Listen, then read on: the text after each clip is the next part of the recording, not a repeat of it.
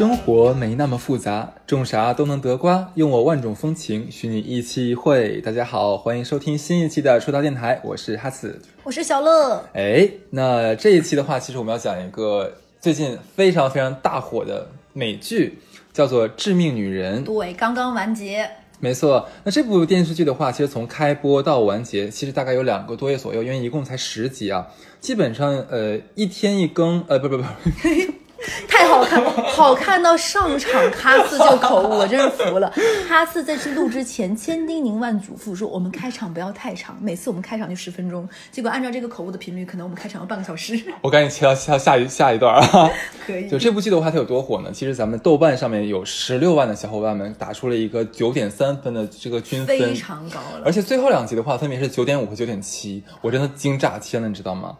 对，而且你像这么好的收视率和这么好的那个这个呃反馈啊，我觉得这个剧它的续订一定是在线的。我估计明年的话应该拍第二季了，肯定要收费了，我感觉。呃，差不多差不多。然后这个致命女人好看啊，它绝对不仅只是在于这个杀老公这个抓马戏上面，对，它其实是一栋房子、三个时代、三个女人、三种肤色、三种性格。然后会把这个异性恋、同性恋、双性恋、传统婚姻各种各样的婚姻，就是全部囊括在内。你要是光听这么干讲，你会觉得吧，它有点像美国的泰剧。哎，真的有一点像哦。但是你又不觉得那么狗血，就是这个剧情的开展就又有悬疑，又有爱情，然后还有一点点惊悚。哎，然后每一集都是一个小单元，我觉得，反正我身边基本上被安利的人。十个人有八个人看，看的人基本上都是如痴如醉。最奇妙的是，我觉得看美剧的和不看美剧的最近都在讨论这个东西。而且它基本上每一集的爆点都会刷爆那个微博的热搜，就是都会有人看。然后这部剧也把玉玲姐姐给带火了。对，这个玉玲姐姐其实我们一会儿也会小小小讲一下啊。对你先开始讲剧情吧，真的忍不了了已经。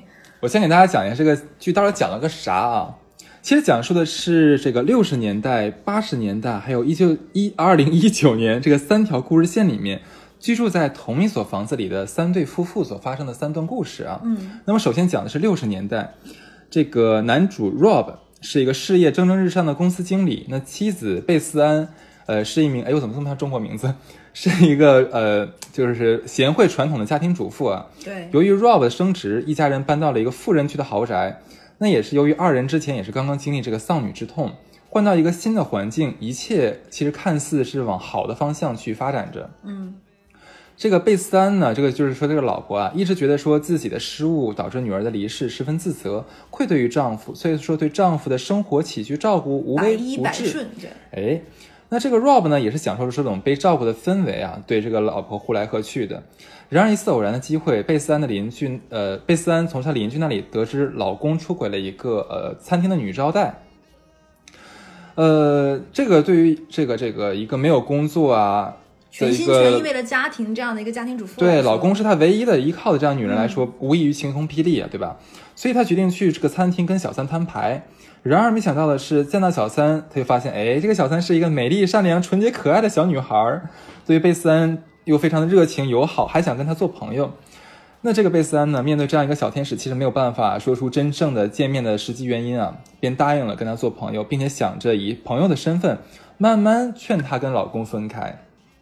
但随着他跟小三这这个交往，情谊越来越深，贝斯安支持小三的梦想，就呃跟他这个把酒言欢呀，甚至说阻止小三去黑诊所去打掉小三跟老公所怀的这个孩子啊。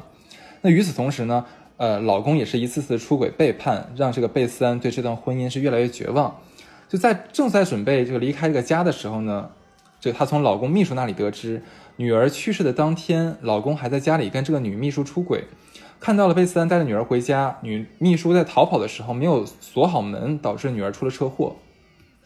而这一切其实老公一直都知道，却一直隐瞒真相，反而一直埋怨贝斯安没有锁好门，才导致孩子的离世。并且让这个贝斯安一生都呃带着这个负罪感啊，这这件事儿也是压垮了这个婚姻的最后一根稻草。所以贝斯安联合了跟他同一个小区的长期受家暴的女邻居，设计了一全一整套的让邻居家暴男以为老公跟自己的老婆出轨偷情，所以盛怒之下开枪射杀了贝斯安的老公。那最后的话，这个渣男死亡了嘛？那这个贝斯安跟小三一起抚养这个孩子，并成为一个相亲相爱的一家人。OK，这是第一个故事线，就是六十年代的事儿。对，那么讲一下第二个故事，是发生在八十年代，西蒙娜是在这个年代下面，咱就叫她玉玲姐姐行不？行，玉玲姐，OK，玉玲姐呢是一个 是一个结了三次婚，通过前两次离婚而积累大量财富，到这儿我就很羡慕了，结了三次婚，是吧？呃，就是通过前两次结婚积累大量财富啊，并成为了当地的一个社交名媛。呃，第三任丈夫卡尔其实是一个非常英俊又帅气又绅士的这样一个传统的英国人。两个人在某次募捐活动中相识，并最终走走入这个婚姻殿堂啊。在外人看来，那西蒙娜跟凯尔的婚姻其实非常的令人羡慕啊，但实际上并非如此。对，一次偶然的机会，西蒙娜得知老公其实是个同志。那得知自己被骗，所以非常想被行婚了，被行婚，对对对，很想要离婚啊。但是老公使尽浑身解数，希望能保持这段婚姻啊。那经历了三段失败的婚姻的西蒙，在呃失就是非常失意的时候，那闺蜜十八岁的儿子汤米忽然出现了，并表达了他对西蒙娜的爱意啊，爱了很多很多很多年了已经。那开始西蒙娜是拒绝的，因为。两个人的年纪相差太悬殊了，同时又是闺蜜的儿子，你知道吗？这怎么能接受得了呢？这更开心了，你克制一下好吗？嗯，就奈何这个小奶狗啊，这个追求太猛烈了。那西蒙娜这个老女人 啊，老老妇女，OK，那一步一步呢就被攻陷了嘛？对，就决定说，那不如尝试一下。那两人就成了这个恋人关系。那与此同时呢，这个又。这个玉玲姐又接受了说老公是同志的现实，决定跟老公当好闺蜜。对，那天下没有不透风的墙啊。那闺蜜的闺蜜也是慢慢发现自己的儿子很不对劲，那抽丝剥茧的寻找儿子行为异常的原因，甚至还找西蒙娜来商量对策。嗯，那西蒙娜没有办法，她只能瞒着闺蜜来安抚她说，那就是孩子长大了，随他去吧。那在那个年代，其实医学也不是很发达。那西蒙娜的老公感染了艾滋病。那当时呢，西蒙娜本来已经约好了要陪着小奶狗去巴黎度蜜月，但是不忍说放下扔下这个重病的老公啊，便跟奶狗说想留下来照顾老公。奶狗一气之下喝了喝大酒，开车出了车祸。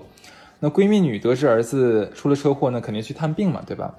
那在这个这个探病的时候，惊讶的发现儿子的大腿上面居然纹了西蒙娜的照片顿时气炸天。对，那这个。啊，说到哪儿了？哎，我觉得西蒙娜这里再继续补充一下，西蒙娜就是我们玉玲姐姐。然后我们玉玲姐姐她闺蜜发现自己儿子啊，我找到了，就是这个大姐呢，这个闺蜜女生气，一方面当然是觉得说，哎，闺蜜居然睡了自己的儿子，还瞒着自己，就假装跟自己还是好闺蜜，很生气啊。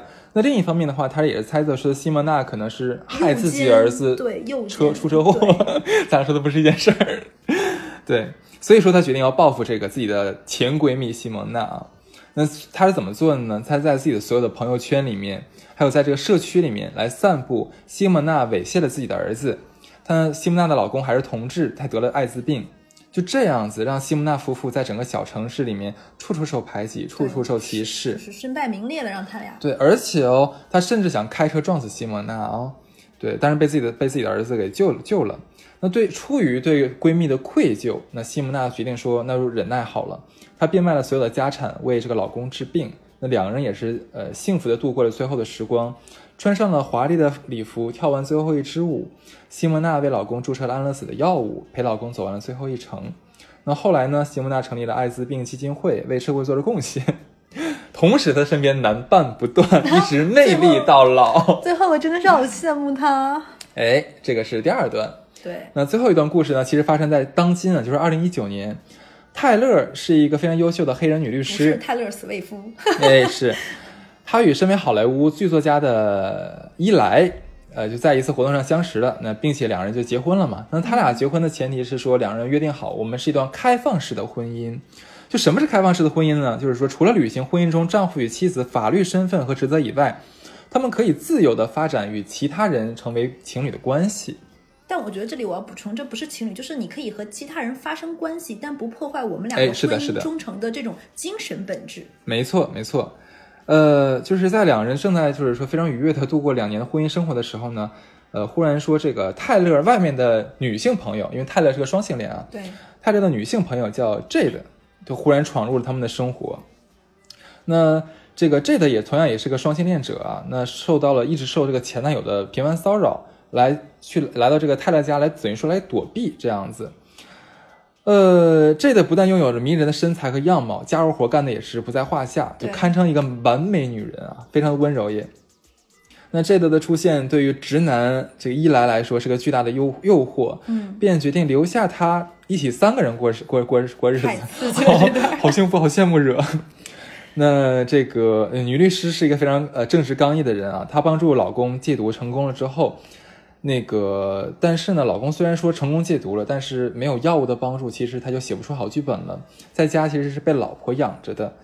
那这样对于一个任何一个男人来说，自尊心都是受到很大的挫折的。嗯，那 J 的这个时候非常忽然出现了，对这个伊莱百般的温柔，让伊莱又感觉重新体验到了男人的自尊。对，被他就被 J 的崇拜着、鼓励着。是，那这个在得知说，在得知这个一来呃服用这个药品可以让他变得更聪明、更更更能写出好剧本的时候之后，他就想说，哎，那我让他写出好剧本的话，他能卖个好价钱，那岂不是就能养我了吗？对吧？而且这个时候我还可以鸠占鹊巢啊，所以说他就动了这个急走女律师自己上位的这个坏心眼儿。当然，这个傻老公也是在这个 Jade 的怂恿和挑拨之下，准备抛弃老婆跟他在一起。那我们这个女律师黑妹也不是吃素的嘛，在多方调查下发现 Jade 其实用的是假名字，她的过去非常的不堪，而且身上还背负了人命，是一个精神病逃犯。嗯，对，那最后最后到最后就是夫妻两人二人共同铲除了这个不能叫第三者，就反正就叫第二老婆吧，铲除二老婆啊这啊。词儿用的真精彩。是，那当然，是个老公呢，在搏跟二老婆的搏斗当中，也是失去了生命。那失去了老公和婚姻的女律师，最后卖掉了豪宅，开始了新的生活。哎，我觉得我觉得我真的很厉害，你知道吗？十集就它这个高度，就是剧情很复杂的一个电视剧，我能给容纳成这个三字儿三段文字。我跟你讲，每一次我在写影评这个稿子的时候，我我其实不是写下面分析最难，我是在高度总结故事内容的时候，其实是最让我头痛的。晕顺了，对对。真的真的，你又不能落情节，但是你又不能把一些没有用的情节放进去，你要给大家讲明白。其实这个真的很痛苦。然后就是这个这个基本上这个剧情，其实我哈次已经都讲完了。嗯，然后这个电视剧为什么好看，是因为你可以听到，可以听出来，短短十集，每集只有四十四十五分钟左右，然后还加上加上片头加片尾，加上很长的前情预前情回顾和下集预告，总的剧情也就只有四十分钟，但是非常丰富，它每一集你都可以感觉它是一个独立的小电影，环环相扣。是然后就是让我们觉得很好看的一点，就是它整个制作都非常精良。那其实哈斯刚刚已经讲完了整个的它的一个剧情梗概，然后我们接下来就可以进入到下一个环节。我们来颁个奖吧，来出逃电电影大奖。对，这电视剧其实可能刚才听的人就觉得啊，我已经听过，大概 I know 是一个什么样的剧情，嗯不想看。但是我们讲的远不及这个电视剧本质的十分之一精彩。嗯，百分之一可能不到人。对，对。那我们先要颁第一个奖是什么奖？第一个奖的话是年度最佳渣男奖，你觉觉得是谁？我们两个话都说一样，不用想，一定是。这样咱俩一人说一个，然后最后看谁看谁更更更那什么一点。我觉得年度渣男奖不分伯仲啊，我心里是双雄双影帝，一个是六十年代的渣男，就是 Rob Rob，、嗯他的渣在于，我觉得他是个彻头彻尾的骗子，是他他让我觉得很不爽的一点在于，他什么都知道，嗯所以他对他老婆的控制和攻击是最伤人的。他明明知道这是最致命的，但他知道这招最好使，嗯而且他谁都不爱，他只爱他自己，是，极极其的自私。而且出出轨不断。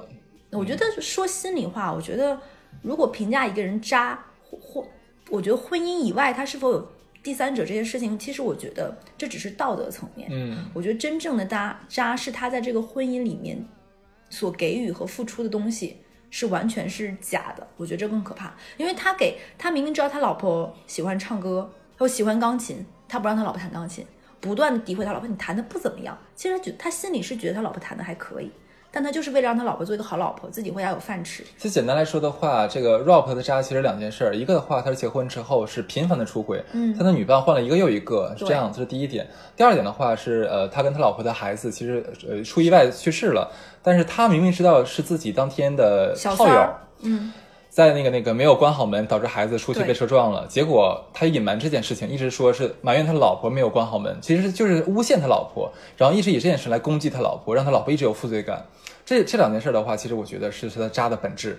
我再提名一个好了，就是第三段，就一九不不二零一九年的这一段，就是现代，我们就到现代，现代版的时候，这个一来，你想，我就觉得说这个人就是嗑药啊，然后那个嗑不嗑药的话写不出好剧本，那写不出好剧本的话就在家在家里养着，然后他还把老婆的第三者据为己有，还要跟老老婆的第三者在一起，然后踢掉老婆，这几点的话我真的觉得不能接受。他简直就我我觉得他不光是渣，他是废柴，他是一个完全没有废渣，对他就是个废渣。他他有一点我最不能接受的一点是，他把所有的问题都归结是别人错。嗯呃，你不让我嗑药，我写不出好剧本，嗯因为我写不出好剧本，我压力很大，所以我要花钱。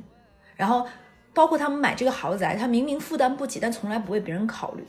他就说我要买这个房子，我写出这个剧本就能还出这个钱。结果他其实就一直在依附于他老婆。对。所以我觉得这一点，然后包括他不，他不，哪怕是说我来，我们后面再分析啊。你先我先来，咱们先定一下谁能获得这个年度渣男大奖。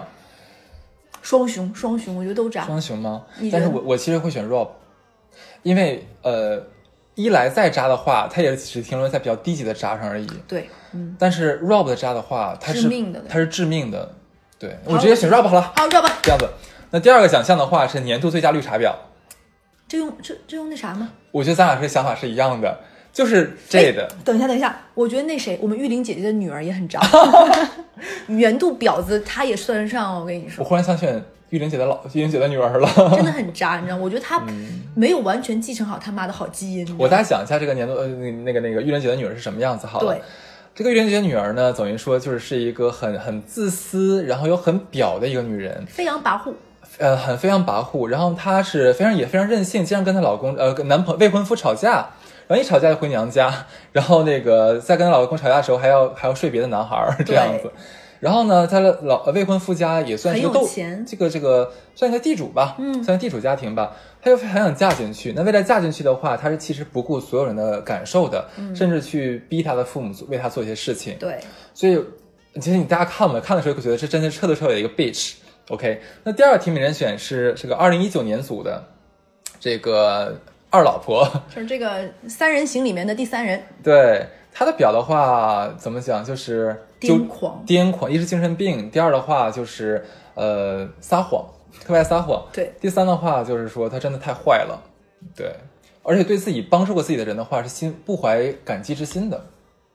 但是如果我也有他那样的身材和脸蛋儿，就这里 J 的非常的美丽，嗯，有个哈士奇眼，对，他只要不瞪眼儿就行。对，可能他就是美国的宋茜，就是演技就是瞪眼儿，嗯，美国杨天宝你所以你要选谁？J 的吧？这的，对，天怎么办？我想选那个谁。哎，其实 好了，我跟你一样，好了，我选这个好了。嗯好第三的话是年度最佳天女，这个不用不用讲了，就是我们玉玲姐。对，女王真的是，我觉得玉玲姐是她，首先她活得很洒脱的这一辈子。她有一段采访是说，她呃小的时候，当然当时有个画面说你长大想当什么，她就说我想当一个女明星还是女什么女社交名媛，然后她真的做到了。然后她这一辈子的话是不停的结婚，不停的就是往上面爬，然后也成功的当上了一个社社交名媛，而且她很自信，非常自信，自信非常的棒。是的，那后来的话，即使说最后三任老公都呃没有办法，没有熬过她，她 还能活了，但是她也没有关系。后面也是就是说身边男伴不断，她一直是被爱笼罩的，我就觉得她是靠吸男人阳气活的。也可以这么讲，也可以这么讲。对她一辈子不愁吃不愁穿，然后住着豪宅，每身上穿着各种名牌纪梵希啊，各种梵克雅宝啊，对吧？然后那身边的老公，我觉得也都不错，是吧？所以我觉得这样的女人的人生真的是一个模板我人生。的榜样是，你就是人，他们她是幸运的又幸福的。对，就是很多人说。希望成为，就是网上会说希望成为欧阳娜娜，谁想成为欧阳娜娜？我他妈只想成为刘玉玲，好没有？想成为她，对对对啊，OK，那你这个没有悬念了，就颁给玲姐好了。是，OK，那三个奖项颁差不多了吧？对，就是现在可能我们电台会火，对，可能我们的电台火会先，讲啊你！可能会先于第二季那个《致命女人》播出，对不对？嗯到时候他们节目组可能如果来大陆做那种就是演讲啊什么的，可能就要上我们电台。呃，没有问题，我们可以帮他安排个档期了，无所谓了。OK，就是大飞记住了吗？到时候你要优先剪。是，OK。那讲完这个呃三个评选的话，其实我觉得这部剧里面它很多台词写的非常好，就金句。就为什么这个电视剧我看的很慢呢？就是里面有一些情节，我会看完之后有点忍不住，可能没听仔细各方面，我会拉回去再看。我也是，你知道第一个吸引我的就是第一集，就里面有好几段台词非常吸引我。我给你讲一段啊，就西蒙娜，就是那个玲姐，玉玲姐，发现自己老公是同志之后，她就非常失意嘛，在喝酒，就跟那个小奶狗就聊天说。我的第一第一任老公比我更爱钱，对。我的第二任老公比我更爱嗑爱嗑药，对。我的第三任老公比我更爱男人，这段太妙了，这个对比就是。玉玲姐她的演技，你会让她让你觉得她是抓马，但是这个抓马并不会让你觉得很冲突。她不表，她她的她的整个人人物塑造的非常的丰富。嗯，就我觉得玉玲姐的演技真的很棒。然后你要说的她跟小奶狗这段，我觉得她里面也有一个很棒，就是她跟小奶狗为什么会在一起？其实玉玲姐本身自己内心是有坚持的，她最开始不想睡这个小奶狗汤米的，因为她觉得她没什么真的好朋友。但汤米的妈妈算是她的一个好朋友。但是当汤米的妈妈揭露接接触了那句话是。其实我们并没有那么好的时候，玉玲姐姐被刺激到了。好，OK fine，你心里不把我当好朋友，那你儿子也就不是我好朋友的儿子喽。所以他们两个就直接来了一发，在哪里呢？是在餐车上。对，一番巫山云雨之后，我们的玉玲姐姐和那个小奶狗在无限温存的时候，小奶狗说：“嗯，我们什么时候再来一次呢？”然后玉玲姐姐说：“当然可以呀，你说时间。”然后小奶狗说：“比如现在。”然后玉玲姐姐说出非常 精短的一个说。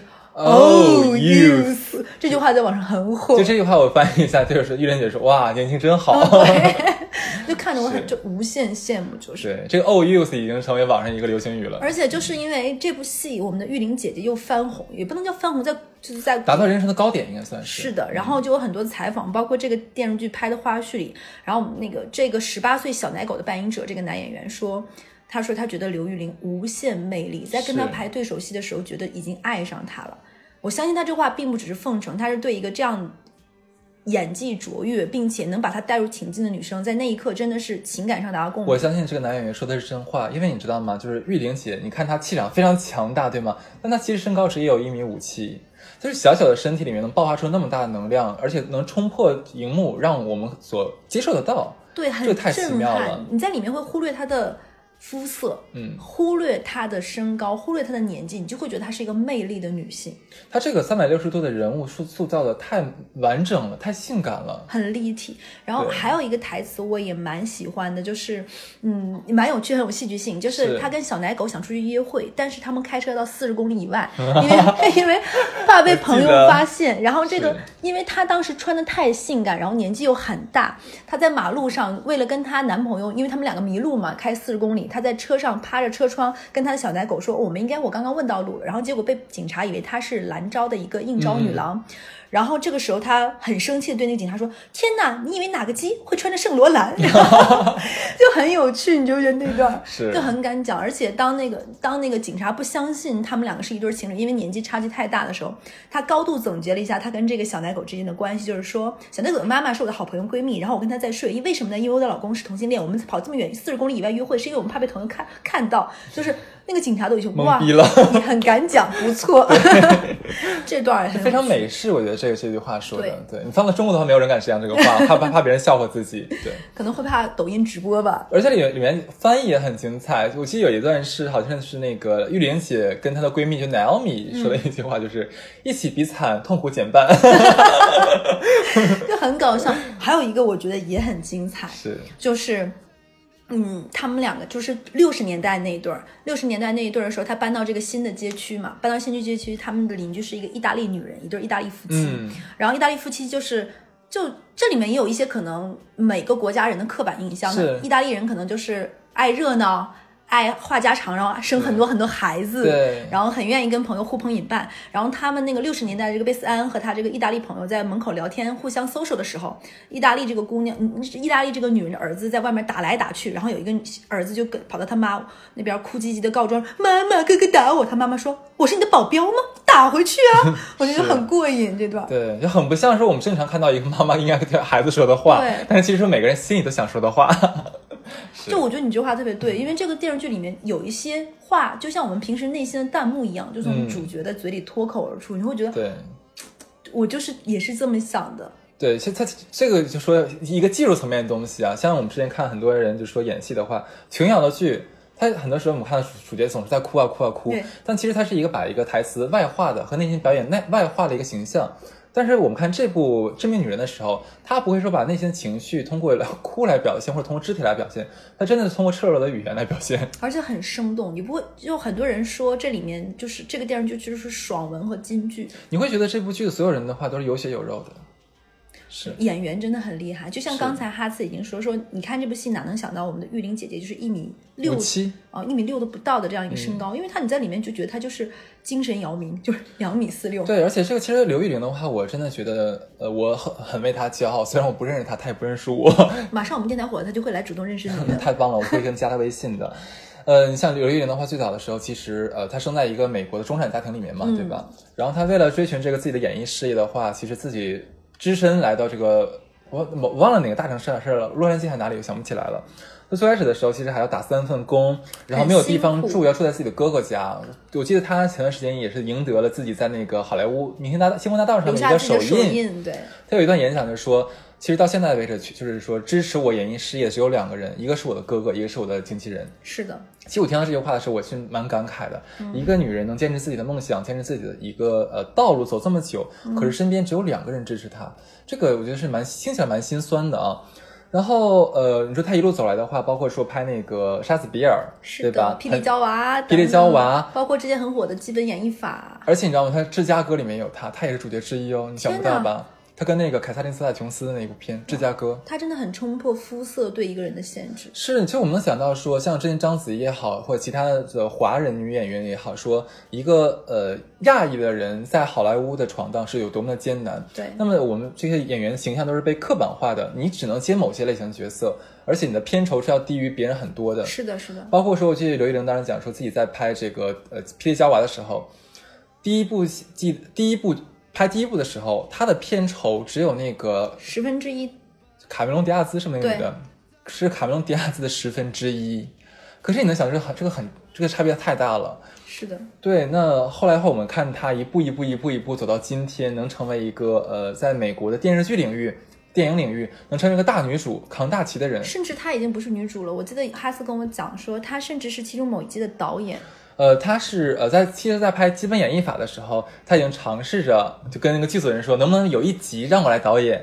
他也是的确做到了。那么，在我们今天这部电电视剧的话，叫做《致命女人》里面第八集，很精彩，第第八集拍的非常美，它里面有很多转场，然后有像蒙太奇那种切换镜头的手法，非常的美。我开始不知道是他拍的，后来我是在看网上有人在分析的时候看他拍的，让我非常的惊讶。其实网上分析里面有一幕很精彩，就是是那个我们的玉玲姐姐在给在给六十年代那一组导戏的时候，她跟贝斯安之间的一个两个人握手在表达的时候，我突然发现那里面一直是那种畏畏缩缩、对老公战战兢兢的小女人贝斯安，原来是一个一米七几的大高个儿。就是他俩完全不不像我们看到对对，形象，就完全是靠演技和他这种这种对人物的高度理解，让你会觉得六十年代一米七几的贝斯安其实只有一米五几。是玉玲姐姐在里面，你可能觉得是身高一米八，真的是这样。而且你不得不承认说，整部剧三段故事，三组演员，每一个演员都演的那么出彩。对，贱的人极其贱。就是你会觉得他们一是演的很自然，第二的话把每一个人物的鲜明的特点和个性都刻画的入木三分。是的，而且甚至于每个人你在看到他那一刻做的事情，你会有一个这个人物形象的延续，他为什么会这么做？你会觉得一切都是很自然和顺理成章的，是，对，甚至于有一些人物的事情会让你很有代入感，嗯，会觉得这个事情虽然它是美国的三个不同时期的事情，但你会发现这些事情和你生活其实也很多相似和雷同，嗯。所以我觉得很好看，而且你哎，我把能请教一下，就是说，你看哪一个就片段也好，或者画面也好，是让你最对这个片子最棒的一个一个高光之点？最高光之点的话，你刚才问我的时候，我突然想到一个，可能是一会儿你要在我可能会补充别的，但我突然想到，因为我是刚刚看完了最后两三集嘛，嗯，有一个地方是，呃，玉玲姐姐的老公跟她说自己得了那个 HIV 的时候，嗯然后她老公说放心，这个病只是通过血液什么什么传染的时候，玉玲姐姐说，天哪，你以为我是怕你传染我才什么什么样的吗？那一段、哥们，你知道吗？我也想说这一段儿。如果说换在其他人说，嗯，可能我会觉得有点假，这话是虚伪的。但是因为前面这些的积累各方面，以及她老公和她之间的一些对话，你我那一刻会觉得，这才是一个值得依靠、内心足够强大的一个人。我也来想讲一下我对这一段的感受，就不得不说咱俩真的又重合了。我觉得最让我感动、最让我动容的，真的是这一块儿，就这一块儿，忽然你觉得说人性的伟大。因为呃，在看就是说玉玲姐这一组的这个故事线的时候，其实前期的话，我们看到的这个女人是非常的大拉拉、大咧咧，然后非常的抓马，对，果断，做事非常果断，然后对任何东西没有留恋，说抛弃你就抛弃你的那一种。然后当我们看到说那个她的老公，呃，得了这个 HIV 的时候的话，我其实本来也以为说这个这个女人的话一定是毫不犹豫的立刻转身而走，抛弃她老公。结果两个人就是从当上大大礼堂出来的时候，站在马路边，就月英姐其实当时会有有一点落，呃，就是怎么讲，她的表情会有点失落和悲伤、悲痛的感觉，她强忍着自己的泪水陪着老公说话，人就说你真的没有什么想跟我讲的吗？之类的话啊。然后后来她老公讲说，那对我的确是得了 HIV，然后那个呃，但是你你放心，因为咱们两个已经十多年没有碰过彼此了，你不用担心说这只是通过体液说，你真的不用担心。她老公很担心说，因为这件事情，他老他老婆嫌弃他，或者是战战兢兢。但是你知道，她老当时刘玉玲听完这句话的时候，就那种难以置信的眼光，忽然抬起头看她老公，看到一张一米九的老公，就说：“你真的以为我在想这件事情吗？你怎么会觉得我是这样的人？就我怎么可能离开你？”当时你知道，我当时我就就我的眼泪我也是，真的掉下来一颗，你知道吗？我就我就想说，在这种大是大非的时候，咱们说现实世界，有多少你身边的所谓的爱人能陪你到到最后，能不嫌弃你，能拉着你的手，愿意陪你共同承担这个风这个雨？何何止爱人，久病床前的无孝子呢？是是能做到人真的太少了。所以我当时就是那一刻，我就忽然爱上了这个刘玉玲演的这个角色，同时也爱上了。就是爱屋及乌嘛，也爱上刘玉玲这个人，我当时真的是真的是让我特别感动。是的，就是这部戏和刘玉玲本人双重的叠加，会让这个角色越加的丰富。你会有的时候都有点分不出戏里和戏外，你知道吗？是因为他跟刘玉玲本人的一些个人生活，嗯也是有一些相似之处。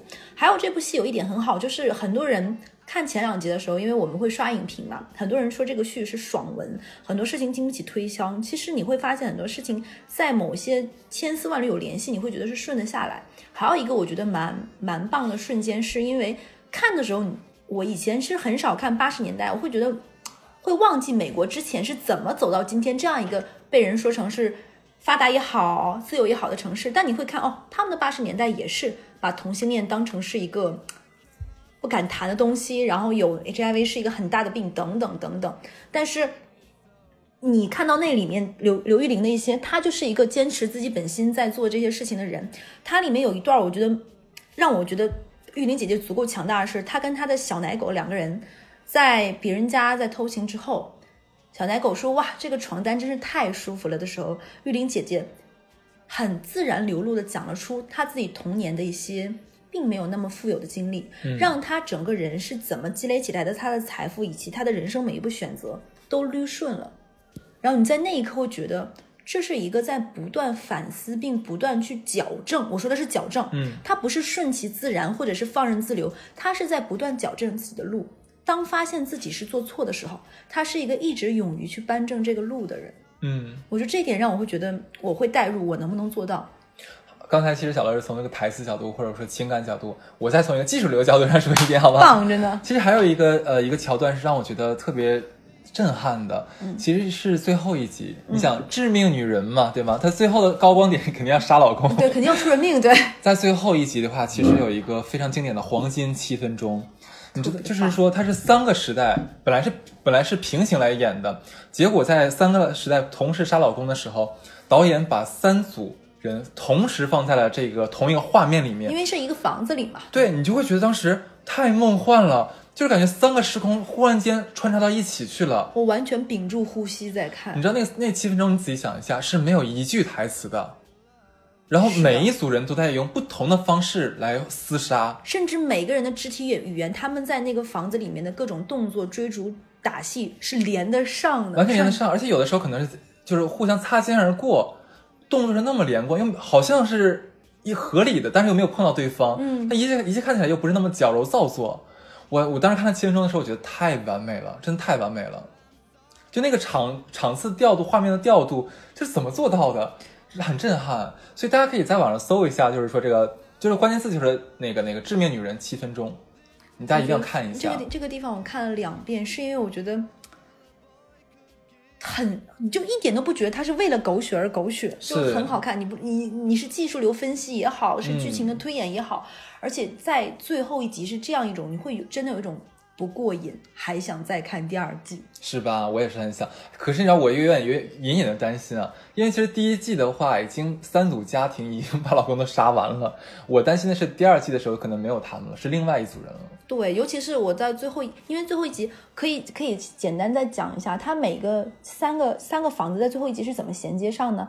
六十年代在临走之前把房子卖给了刘玉玲他们八十年代，所以说贝斯恩其实在最后一集的时候见到了刘玉玲，是的，有一个这样传承的故事。然后刘玉玲呢又把房子卖给了这个黑妹，对。黑人律师，对，然后黑妹在最后的时候，她也是把房子卖了，留给第四个，然后引出了第四组家庭，老公也是一个不忠的出轨，当场干死了，对 一枪干死了。所以，所以我就觉得我我很不希望换，甚至于有很多地方，我希望他能把这个展开，嗯甚至我希望能看到刘玉玲小时候的剧情讲一讲。啊，贝斯安跟他女儿当年，他他 Rob 是怎么一步步变成这样的？我觉得可以都可以，甚至于就像《无间道》拍完一，第二部是拍这些人年轻时候，我甚至于都想看他们年轻的同人。所以说现在有句话嘛，就是说谈恋爱哪有杀老公好玩啊？对啊，说的非常有道理。是，其实说了这么多的话，呃，很多人，其实我身边很多人在看这部剧的时候，他们只可能只是看一个呃完美的场舞美、好看的演员、配乐非常赞配乐很很很很动听这样子，但其实很多人是对对应不上当时的美国背景的。嗯，这个我觉得哈斯可以讲一讲。其实我其实这部剧导演非常用心是哪一点？他在八十年代、六十年代、八十年代和一一九二零一九年，我这个年代怎么总说不对？其实会把当年的女性的地位刻画，还有当时女性的在这个这个家庭中和社会中的这个地位和这个这个层次刻画的很深，真的很像当年这个东西啊。我来讲一下。其实这三个年代正好对应了美国历史上的三段女性解放运动。嗯嗯，那第一波的话是讲的是这个十九世纪中期到二十世纪早期的一个女性主义的运动，主要诉求在于政治平等。就说以前女人其实你没有什么政治权利的，你不能选举，你也不能干嘛，你怎么想？就是你其实就是个男人的附庸，是的，对你没有什么话语权嘛就是家庭主。妇呗，你就在家。一战结束之后的话，其实许多国家就开始这个妇女投票的运动。当然，这个只是说说难听点儿啊，它只是一个法律上的，我告诉你你有这个权利。但是怎么说呢？你说那个时候的女人，你不能出去上班，或者说你能上班的人很少。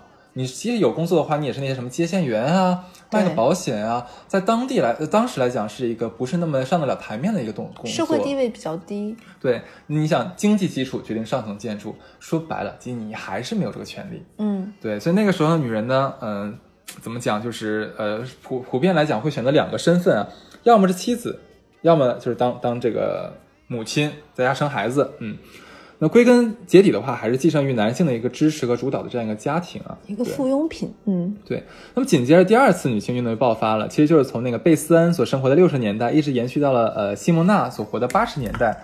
这个时候的诉求的话，其实就会重点转移到社会身份方面上面去。那二战结束之后呢，经济发展了，尤其是这个服务业，服务业，女性拥有了更多的这个工作机会。那与此同时，就是社会对于女性的看法也有了很多的松动。啊，就怎么讲？就是其实是倡导女性打破传统家庭的模式，挑战更多的这个社会角色。那其实刘玉玲演的这个西蒙娜也赶上了这个第二次的女性运动的尾巴。我们按照她的年纪来推算一下，她在少女时期可能正好赶上了好莱坞的黄金时代啊。所以说，从小她就希望成为这个电影明星。那长大，那当然也给我们看到，也变成了一个非常优秀的一个这个社社交名媛啊。那八十年代与女性统一战线的，其实还呃还有一个群体，就是说这 LGBT。那性解，而且性解放也达到了一个高潮。当然了，随之而来就是艾滋病的爆发。我瑟瑟发抖，好怕这一期被封，真的。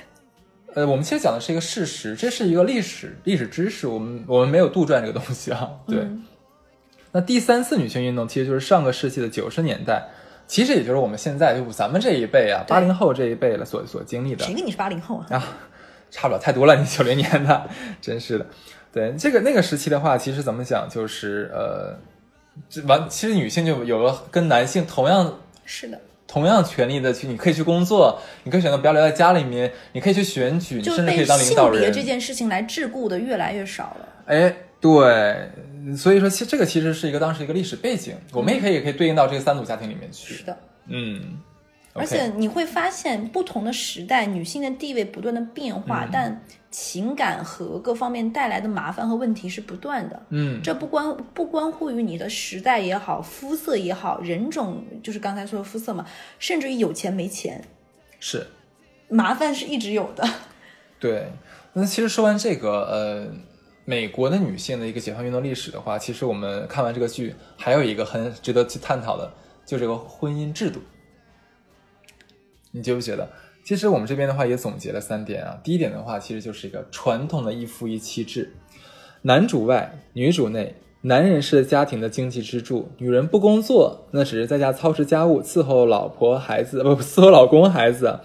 那这个依附于男人，所以说这个家庭啊和社会的地位非常的低下，没有什么话语权，是要看老公的脸色行事的。对，那这样的女人其实是她们是不敢离婚的，不敢轻易离婚的。一方面说离开了男人，说白了你就没有办法养活自己了。是的，就是你刚才说的那句话嘛，经济基础决定上层建筑，没有钱就没有话语权。是，那即使说他鼓起勇气说是我离婚了，那但是呢，怎么讲？在当时那个年代之下的话，他们也很担心说自己因为离了婚的话，名誉受损，很难找到下家。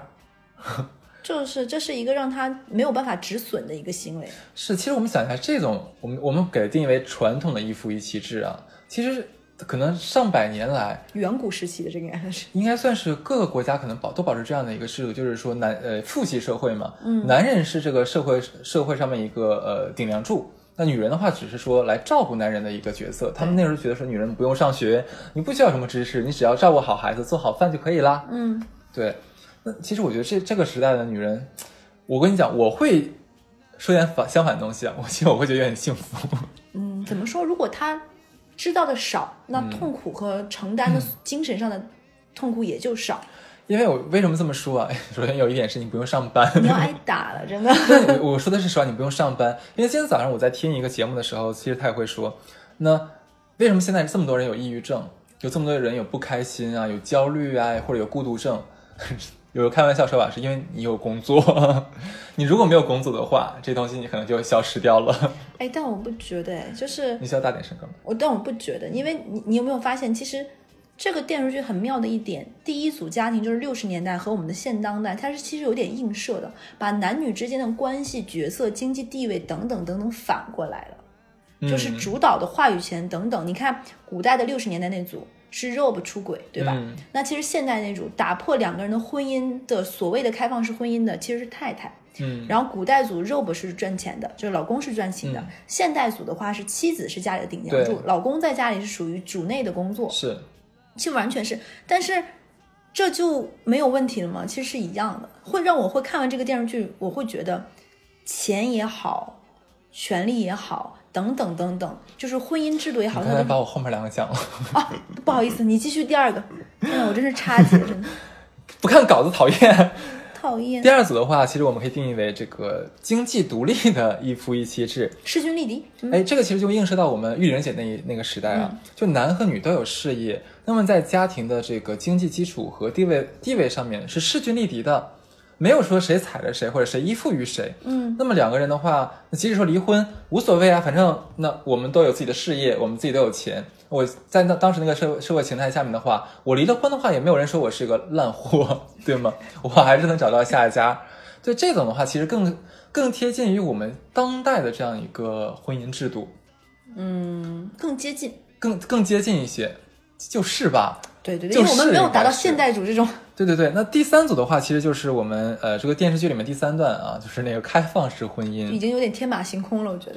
对，其实怎么讲，嗯，刚才也讲这个性解放，嗯，社会的包容程度到当今的话，已经有了很大的一个提高了，超级对吧？多元的。而且医学的发达的话，也让人类的生命延长了。你很难想象说，哎，这么说吧，古代的话，可能人的平均寿命只有三十岁、o 嗯 k 没有问题。那我十几岁的时候嫁了一个人的话，咱俩一起生活个十年，没有问题，也就一辈子了咱俩是一辈子，对吧？你现在的话，咱俩二十来岁结婚，完了咱俩活了一百岁，我的妈呀，未来的八十年，咱俩必必须捆绑，我觉得这是要命的，这是杀人的。所以说，呃，你是不是已经觉得婚姻制度有违常情了？他是真的有违常情，我觉得这是不合理的。你像本来一夫一妻制的话，就是其实就是违反人性的。嗯，然后你你我不知道你有没有看那个《奇葩说》，当时那个李银河，就中国一个很有名的性学家李银河，王小波的老婆，是，他就曾经说过一句话，就是这个地球上面啊，婚姻制度变得多元化是一个必然的趋势，未来可能就是不再会是一夫一妻，不再会是一男一女，他可能八个人一起生活，他可能是几个三男三女一起生活，组成一个家庭，它这个多元化可能目前以我们的这个知识结构和意识形态我们想象不到，但是这种变迁的话一定会注定会产生的。其实我跟你讲一件真事儿，我在上海，我身边真的有保持这种婚姻状态的朋友，他保持着平衡吗？其实很好。非常的平衡，到目前为止非常的平衡。但是的确他们没有说拽一个人进来生活，这个没有，但只是说各呃各过各的这样子，而且非常的好，他们两个人。其实我觉得婚姻的这个过程，你没有我我我说心里话，我觉得在哈在这一点上，我跟哈斯是不一致的，嗯是因为我觉得在现阶段，那就是婚姻制度从有到现在一步步，古代的媒妁之言到今天，其实在一步步的趋近于更让人舒服的一个角一个方式，嗯包括约束力也要好。就是可能现阶段我们受于道德的桎梏也好，等等和传统观念也好，我们还没有达到那个程度。但慢慢我们不断的人也在进化，思想也在下一步，可能到下一个阶段，未来的二十年、三十年，会有一个新的平衡，新的一种方式来延续情感之间的这种变化。嗯，也也是个也是个想法哎。对，可能在现阶段说白了，你让我去接受说哦，婚姻有很多种多元形式，比如说像 J 的这种，我会觉得有一点点奇怪。坦白讲，是因为我觉得我希望在一段感情里，在当下我是一个一对一的关系。你知道吗？我你刚说这个的时候，我想到了一个论调。我我因为我实在想不起来它的出处了，我不知道它是哪个国家的。西方有位哲人说过这种话，你说少了吗？你还用管出处？是现在是现在是现在发生的事情，我忘了是哪个国家现有的婚姻制度，还是说某个人提出来的一个婚姻制度。就是说，我们目前的婚姻证是你只要不离婚的话，它是长期有效的，到你死的话它也是有效的，对吗？但是呃，基于我刚才讲的这个问题，两个人要生活一辈子，现在的一辈子太长了，所以说他要给婚姻呃这个结婚证加一个期限。你结婚第一次就是你结婚的时候领这个婚姻证，可能它的有效期只有三十年，或者是几多少几十年这样子。哎，我觉得这一点我很我很赞同，因为我觉得婚姻这个东西就像车一样，车开一开也要保修，对不对？是，就是你你人人也是一样，我没有办法保证说十年二十年，我们可能给自己一个期限，十年之后我们再来反思一下，下一个十年，对下一个十五年，我们是否还要在一起？嗯，我是这么想的。人和人之间要喘口气，我们连独处的时候，有的时候都会觉得上不来气儿，对不对？嗯何况是和一个人永远的绑定在一起。不得不承认，我们现在的人与人之间的关系的确是走向越来越多元化。，对，是，我觉得这点这一点很棒。嗯，就是你可以听过很多期我们之前讲过的，嗯，独居生活等等也好。嗯其实我们现这些想法，可能在很多年以前，不用说很多年以前，在我们爸妈眼里就已经是哇塞，大逆不道也好，或者是不孝之子也好。但是我们已经开始有这样的想法，慢慢的可能这样想法更自然。婚姻制度也是一样的。哎，我能问个问题吗？就是咱俩刚才其实聊了这么多，吹爆了这部剧。如果说一定要问你说，呃，鸡蛋里挑骨头，你来找找说你觉得这部剧的瑕疵的话，你会说什么？嗯，先说一个我真情实感啊，不说那么高级。好最后一集小奶狗出现太少，我很难受。啊、是，对，我觉得依琳姐姐最后就是全心全意像圣母一样照顾着她得病的老公，她跟小奶狗没有激情戏，我非常难受。就最后一个画面，她老的时候坐了轮椅嘛，就是推她的也是她的另外一个男伴，对我很我我很不开心。不是汤米。是的，我觉得汤米可以单独出四十分钟吗？我要付费，OK？嗯，那你觉得还有什么吗？你不能说一个吗？因为我说句实话，我真的觉得这部剧已经拍的非常好了，可能我比较仁慈吧，我没有给他那么挑挑骨头。你想想，刚才咱俩其实一直说一件事，就是说，它是十集，嗯，讲了三个，其实讲平行的故平行空间里面讲了三段故事，嗯，然后每一集的故事又那么丰满，能演到你能演成现在这个状态的话，我已经给打满分了。其实我还有一个遗憾，坦白讲，就是说，如果说就是关于现代这个婚姻，因为我跟哈斯有聊过这这个，相当于你总会三个故事里你会有很喜欢、一般，或者是恨不得想两倍速看完的嘛。现代应该是我们身边看过的人都觉得一般。一般后来我有想过，为什么不愿意看？其实我觉得他是没有讨论出开放开放式婚姻的本质的。嗯，他试图去解决问题，但一直都是逃避问题。是，所以我觉得这是大家不愿意看的一点，甚至于我觉得大家不愿意看现代这一组，是因为它跟我们很像。当我们遇到问题的时候，我们会选择看似解决，实则逃避。哦，其实我是觉得，如果如果说到第三段的话，我会这么想，就是说，他这个设计情节设计的不合理，有一点，就是说他这个插入他们婚姻的这个女孩叫 Jade 嘛，最后给他的人设是什么？是一个神经病。你这样的话，就像我们国家很多的这个恐怖片儿，看到最后哪有鬼，其实全都是神经病，就硬熬的一个一个角色。是啥，对。所以说你把这个梗塞进去的话，就会让我觉得，让我觉得怎么讲，有点硬，对不突兀。你可能这个剧本写的这一段是有点有点草率了，可能是为了圆而圆了，我都甚至觉得是。可能写第三个故事的时候，导这个编剧实在想不出来了，随便赶紧草草收尾吧。是的，对。可能这个就是我觉得这部剧还有一点就是我希望就是有一点点遗憾的一点就是，嗯。我觉得玉玲姐这个角色，她在发现自己老公是同性恋的时候，嗯，我觉得她转换的太快了。就是我觉得她是因为爱才嫁给她的第三任丈夫的，嗯，到最后她是怎么从痛苦、挣扎、恨转变成能接受？我觉得这个过程有点太快，嗯，可以把这个地方再拆的细一点。姐妹，一共有十集。就所以说，我很希望他的下一季，比如说能够出现一些某一个部分单独拍单元剧，就把这个地方讲，我很愿意看。我会把你这个这个诉求剪辑出来，然后发给这个片的制片人。真的好好好棒！我的朋友里面有英语这么好的。好，其实这个这个我们刚才讲了一下的这个这个呃这个这个部剧啊，这个第一季我们看完的想法。那其实我们刚才也讲了，说以这个剧目前的口碑还有这个点击率的话，再出第二集其实已经板上钉钉的事儿。那哎，咱俩可不可以大胆的脑洞一下？就是说第二季的话会讲什么？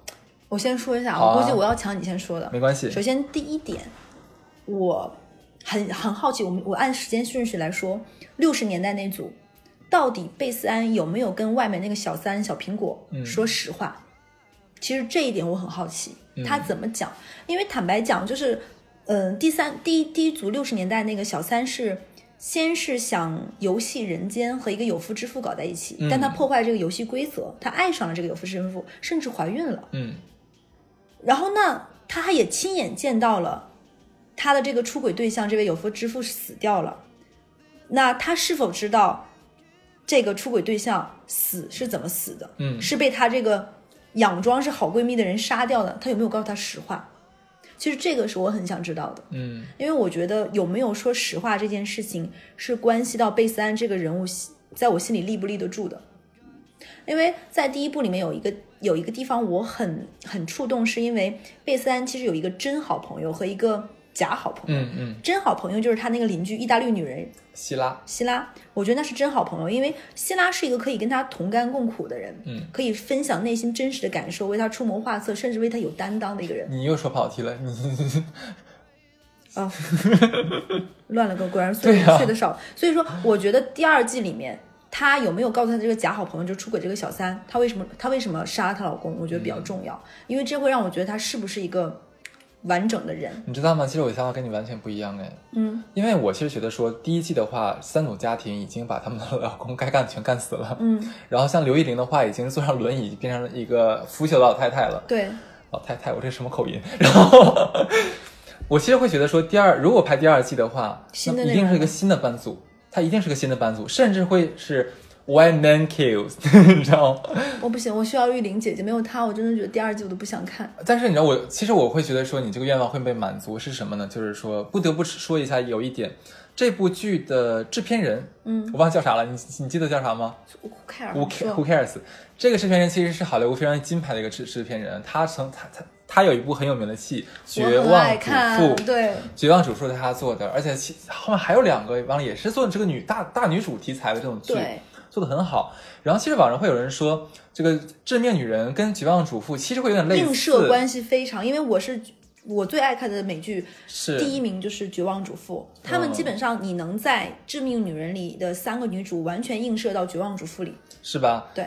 我我我没有怎么看过《绝命主妇》，所以我不太知道啊。但是其实你呃，你看一下它的这个套路，我这在网上百度了这几个剧的套路，其实它是都会有一个第二季会延续第一季，是的，但是有个问题是说，第一季里面至少人没死，那所以说这让我又很好奇说，那同样一个玩喜欢玩这个延续梗的这样一个编剧啊，这这个这个制片人，那他在做这个《致命女人二》的时候，他会怎么做？因为他已经把第一季的主角给干死了。天哪，不会实际实际杀十个老公，一个人平均实际死三十个男人？这个会有点，这个我觉得有点难，你知道吗？所以说，我觉得大概率的话，他可能还是会以大女主为一个一个一个类这个类型，因为他只拍大女主戏的，还是还是女主角，换了三个三组家庭，甚至四组家庭，对吧？然后又重新的杀老公或者杀男朋友。那我再开个脑洞的话，这个导演这个这个制片人忽然想给自己转变一下风格，变成了男人男人变主角，然后男人杀老婆。那我觉得也蛮棒呀，因为很多人说这部电视剧极其对男性不友好，我倒不觉得。是有一点，我觉得会有一点。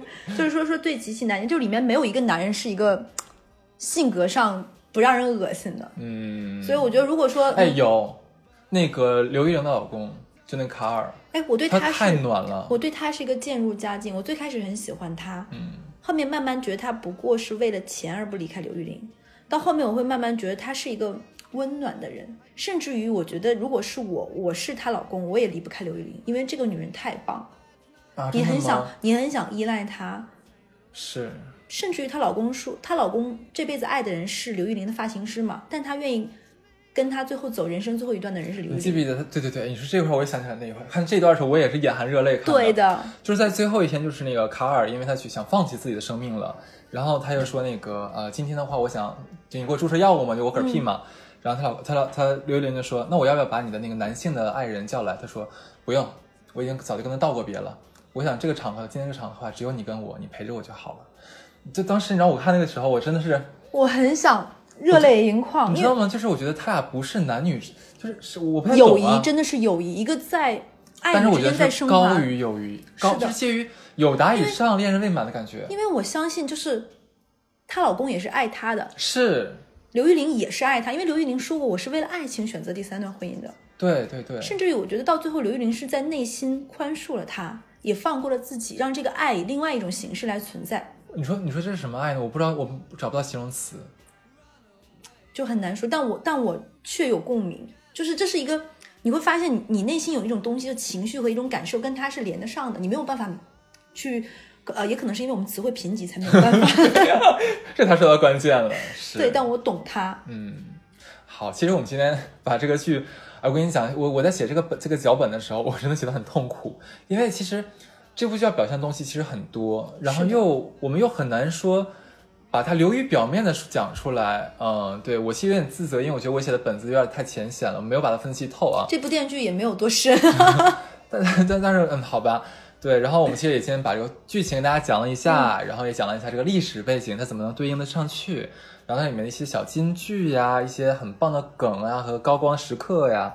对，其实而且我们还脑洞了一下下一集会讲什么东西，基本上我们把这个剧已经算是三百六十五度我给分析了一遍。但还是值得一看。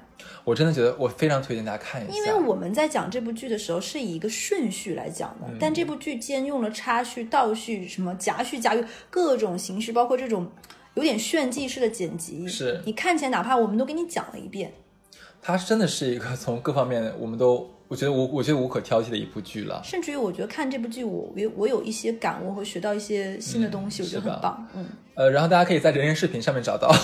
那我们这接了广告是吗？没有没有，我就是跟大家说一下，怕很多人找不到嘛。对，嗯呃，基本上这期就这样子。嗯，期待我们后面能够再尽快有第二季的解读，就我们还会再开一期。OK，那希望大家赶紧去看吧，就这样，好，拜拜，拜拜。